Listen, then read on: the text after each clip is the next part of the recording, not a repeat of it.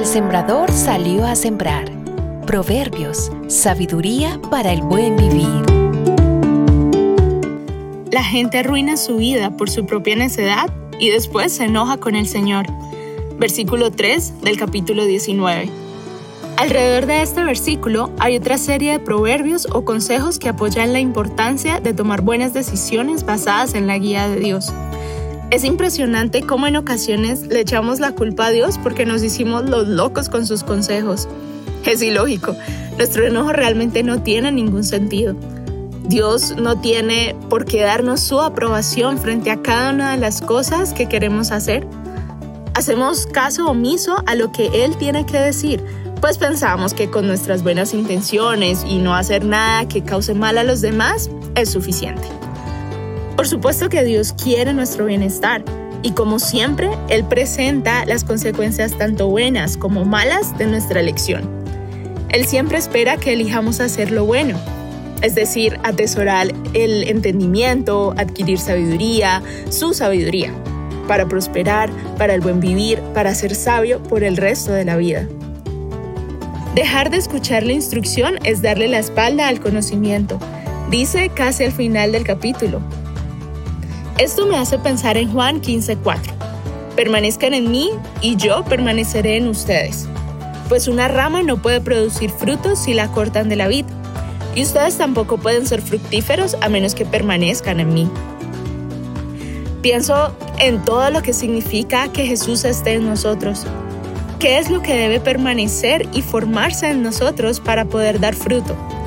Y no me refiero a un fruto en cuestiones de ministerio, discípulos o iglesia, sino en la transformación de nuestra vida, es decir, nuestras actitudes, nuestros pensamientos y nuestra forma de responder. Creo que Jesús debe estar tan vivo dentro de nosotros que nuestras reacciones rápidas, esas que salen sin pensar mucho, salgan de abrazar los estándares de Dios, de su verdad, de que nuestras motivaciones estén dirigidas por su carácter. Esto solamente es posible si no damos la espalda a la fuente de conocimiento, a la vid, al que ha dejado las instrucciones de vida. De nuevo, como es recurrente en el libro de Proverbios, vemos cómo el temor al Señor conduce a la vida, da seguridad y protección contra cualquier daño.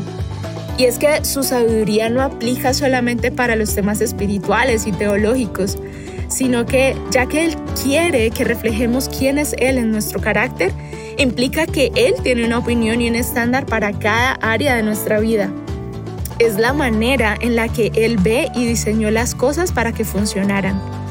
Él sabe que no somos seres autosuficientes ni independientes, pues Él nos creó dependientes.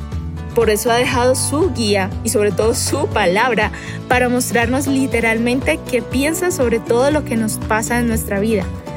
La familia, la crianza de los hijos, el respeto de los hijos hacia los padres, la disciplina, la pereza y el trabajo, los testigos falsos y su castigo, la honestidad y la pobreza y las amistades, que es lo que nos encontramos en este capítulo pistas claves sobre el buen vivir en cada una de estas áreas.